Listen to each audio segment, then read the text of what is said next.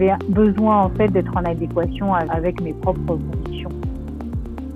J'ai vraiment réfléchi à un projet qui avait du sens, mais c'est pas suffisant. Il fallait vraiment que le projet soit rentable pour être pérenne. J'aime ce que j'ai construit parce que je veux changer les mentalités en fait. J'ai eu des hauts et des bas, hein. des grosses remises en question. Je me sentais euh, illégitime sur plein d'aspects. Hein.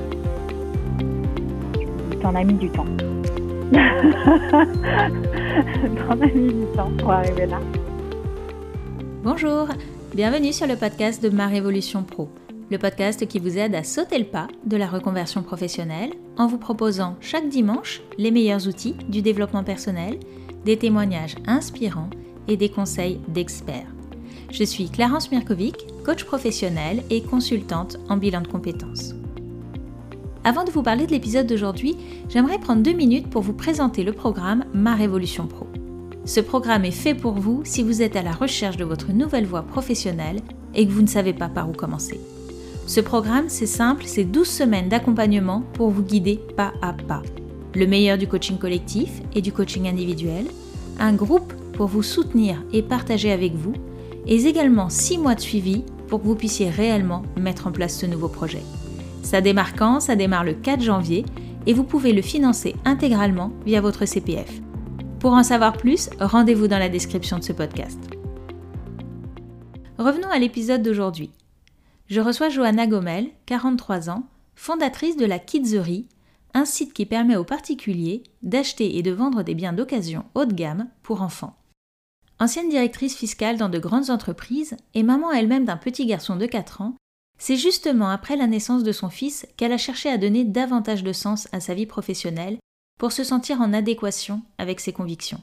Le projet de la Kidzerie s'est alors imposé de lui-même, car il lui permettait d'allier son goût pour les objets de seconde main avec ses valeurs profondes pour l'écologie.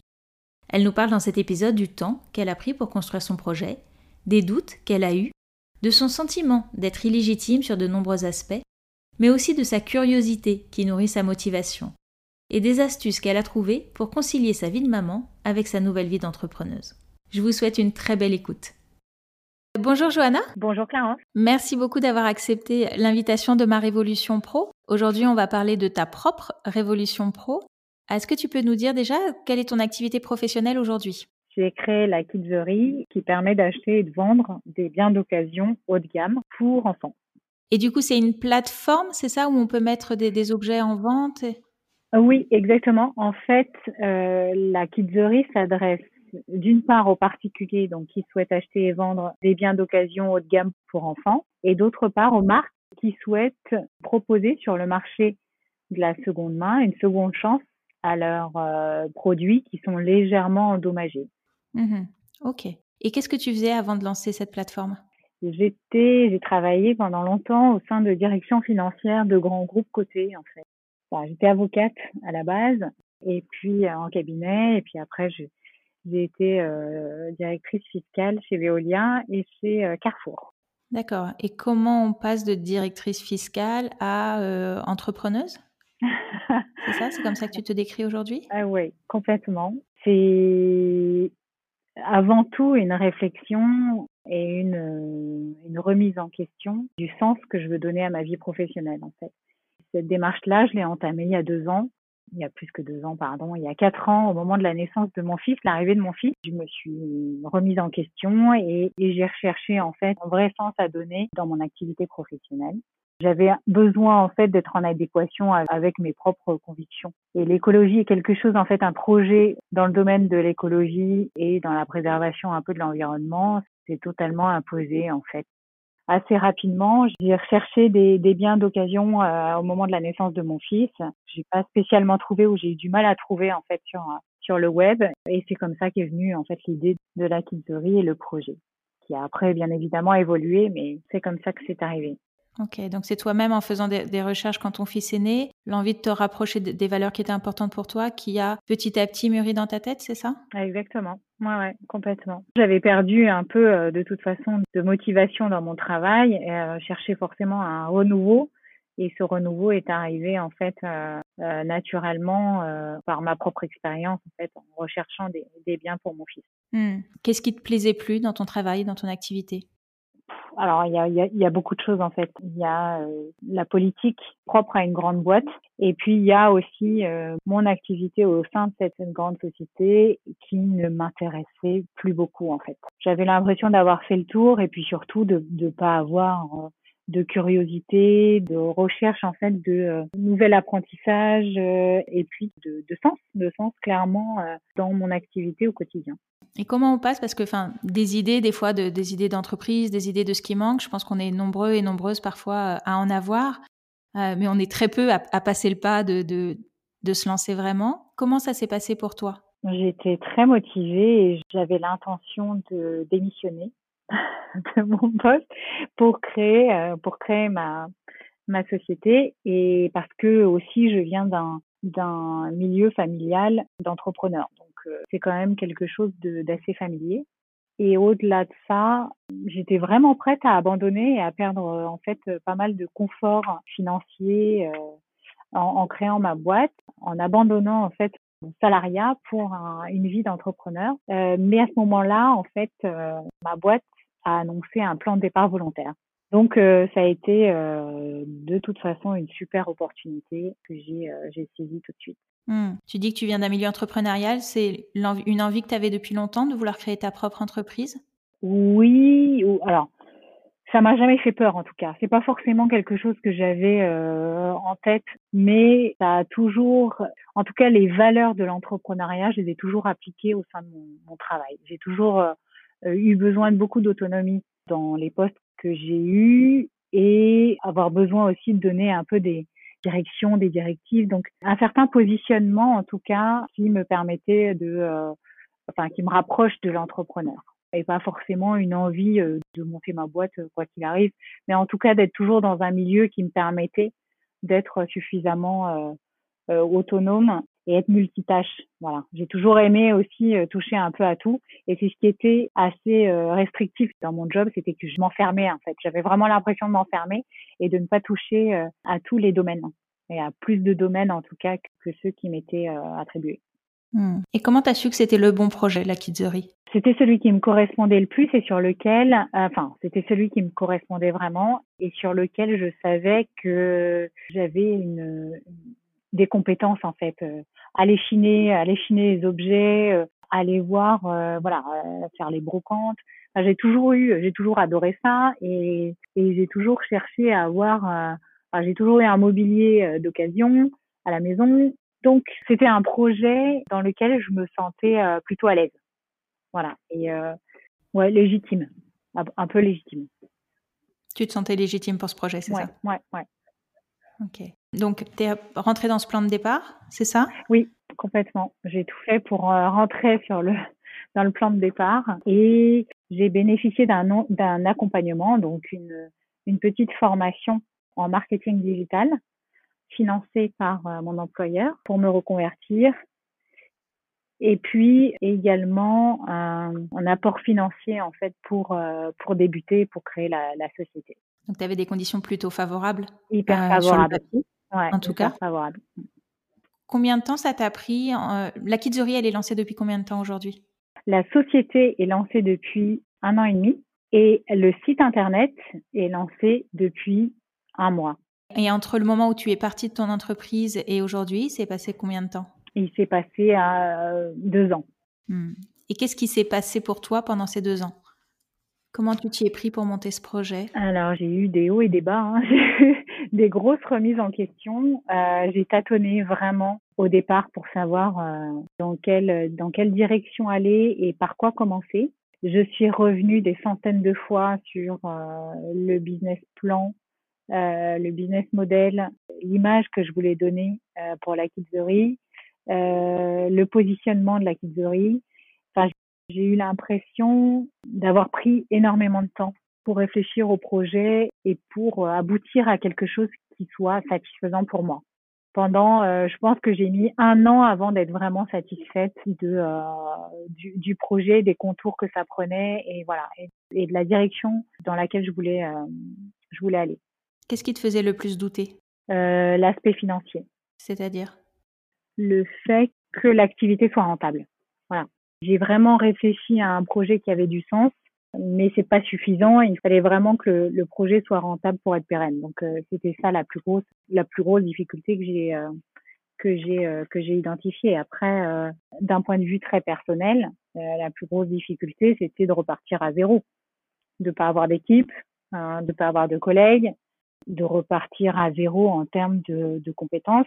Je te disais tout à l'heure que je me sentais euh, légitime sur un projet comme ça, mais après, une fois qu'on est euh, dans le l'activité concrète, je, me sentais euh, illégitime sur plein d'aspects en fait du projet, l'aspect marketing, l'aspect communication.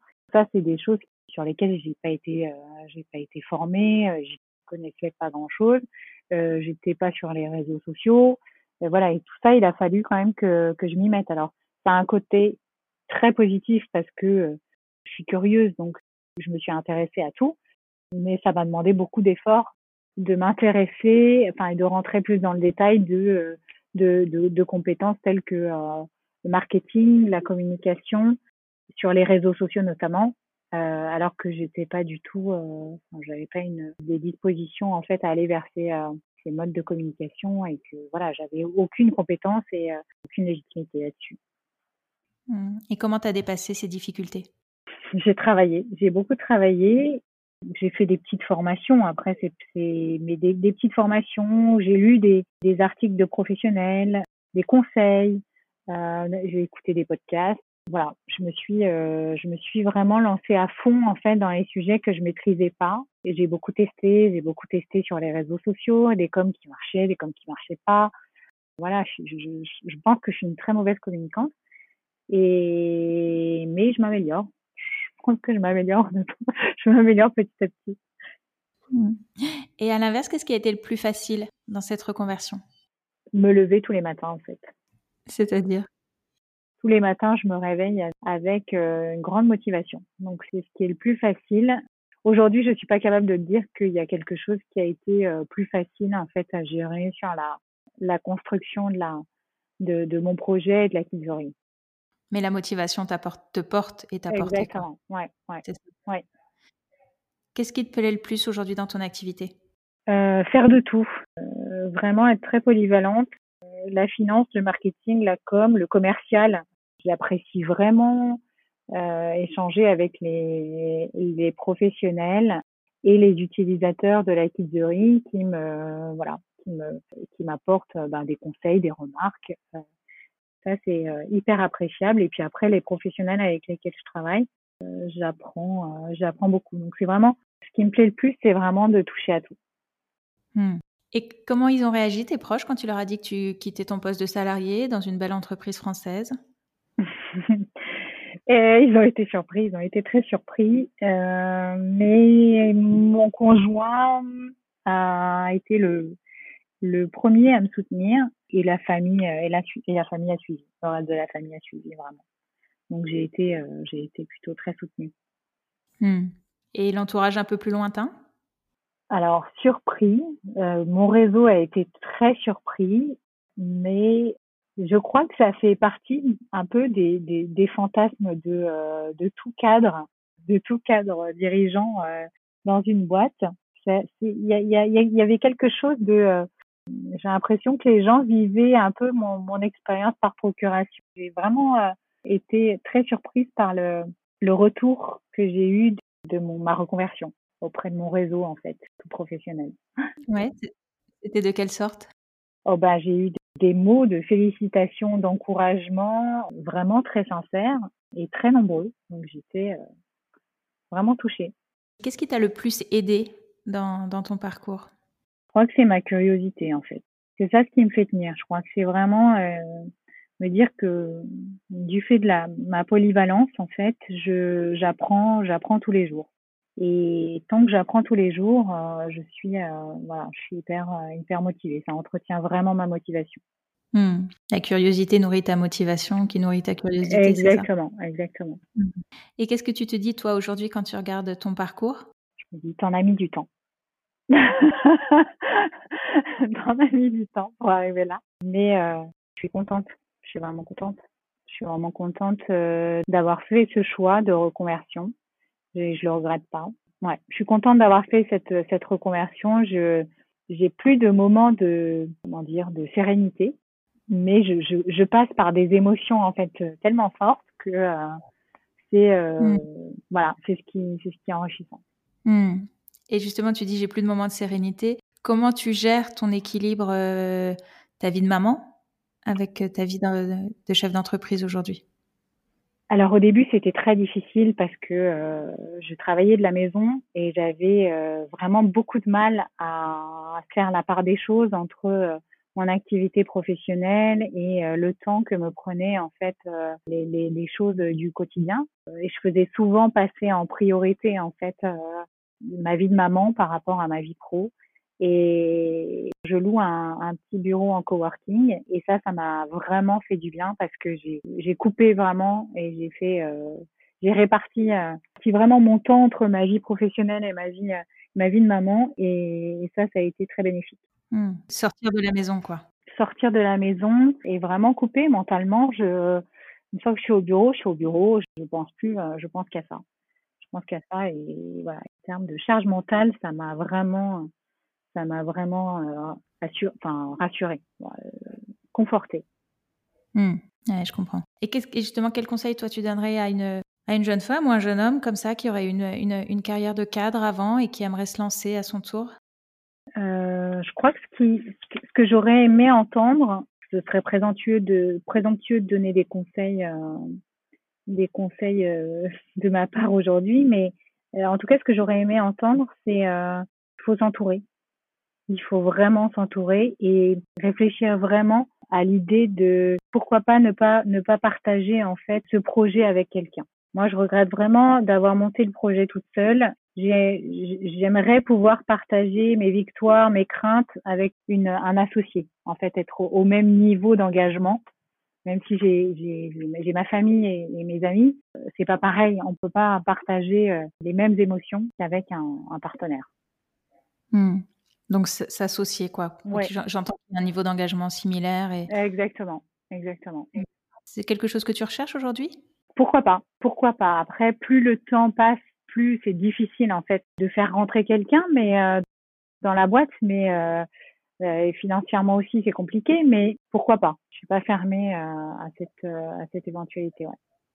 Hmm. Qu'est-ce que tu voudrais qu'on retienne de ton parcours? Je crois que ce qui peut être motivant, c'est de poursuivre un but, en fait, au-delà de, au-delà de l'aspect purement professionnel. J'aime ce que j'ai construit parce que je veux changer les mentalités en fait. La Kidzerie, c'est vraiment l'objectif de la Kidzerie, c'est vraiment de changer le regard des gens sur les biens d'occasion en fait et, euh, et faire changer aussi euh, les marques pour qu'elles proposent des biens plus durables. Donc vraiment, ma démarche, elle s'inscrit dans cette dans cette euh, cette perspective, c'est rendre le marché de l'occasion plus euh, le plus enviable en fait et le plus euh, voilà plus pérenne possible. Et donc c'est ces valeurs sociétales et environnementales qui sont très fortes, c'est ça qui te porte au quotidien? Exactement, exactement, ouais. Hmm. Et je vais revenir un petit peu à ce qu'on disait au début, mais euh, j'imagine que tu devais bien gagner ta vie quand tu avais ce poste, ce poste de cadre. Et moi, je vois quand j'accompagne mes clients qui ont un certain niveau de vie, c'est assez compliqué de se projeter dans l'entrepreneuriat pour toutes les peurs financières et qui sont euh, légitimes de se lancer. Comment toi, tu as dépassé ce confort financier que tu avais? Alors, j'ai en effet très bien gagné ma vie pendant de nombreuses années. Donc, euh, et avec mon, conjoint, on a toujours fait en sorte de ne pas se mettre couteau sous la gorge euh, sur nos emprunts immobiliers en fait. Donc euh, on a été euh, très raisonnable dans l'acquisition de nos, notre logement que j'ai gagné pendant de nombreuses années. En fait, j'ai vraiment mis de côté. Donc j'avais j'avais quand même suffisamment de, de, de ressources financières pour pouvoir faire mener un projet sans me rémunérer pendant trois ans. Donc c'était une énorme chance et voilà c'est pour ça que financièrement, je me suis jamais mise barrière. Mmh, ouais, avais cette. Euh, ouais, j'avais ce filet, ouais, j'avais ce filet de sécurité et donc euh, ça, ça m'a. Je me suis jamais questionnée euh, sur cet aspect-là en tout cas. Donc c'est une grande chance. Mmh, et en même temps, tu as travaillé pour. Oui.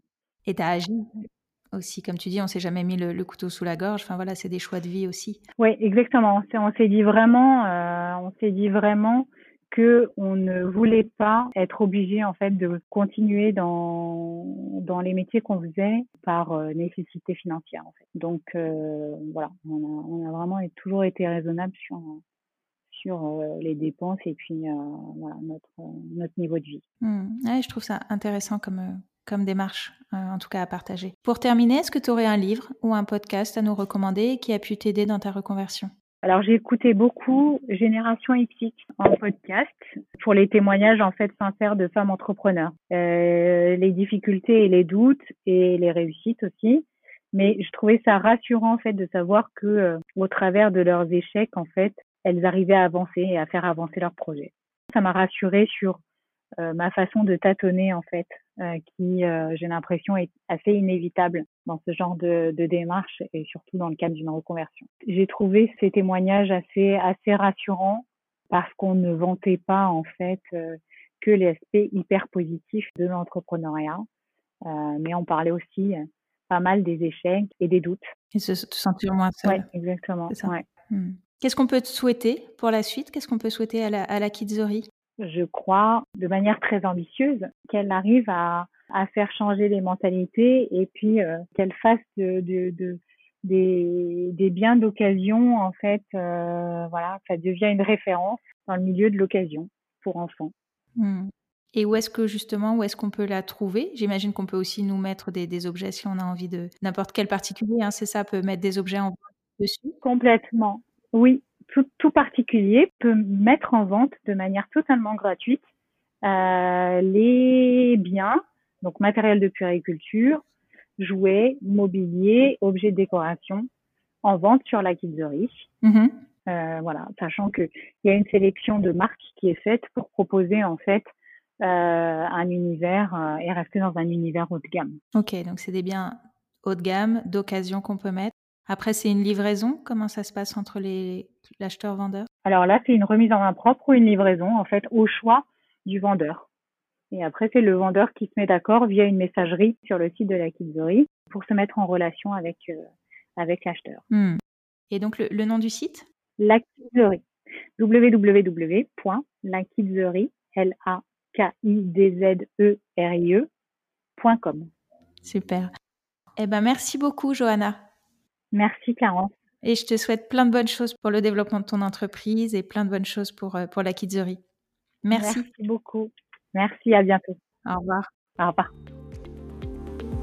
Merci beaucoup d'avoir écouté cet épisode jusqu'au bout. Si cet épisode vous a plu, n'hésitez pas à laisser un commentaire sur iTunes ainsi qu'une note 5 étoiles. Ça permettra à d'autres personnes de découvrir ce podcast. Je vous remercie, je vous souhaite de très belles fêtes de fin d'année et je vous dis à l'année prochaine. Au revoir.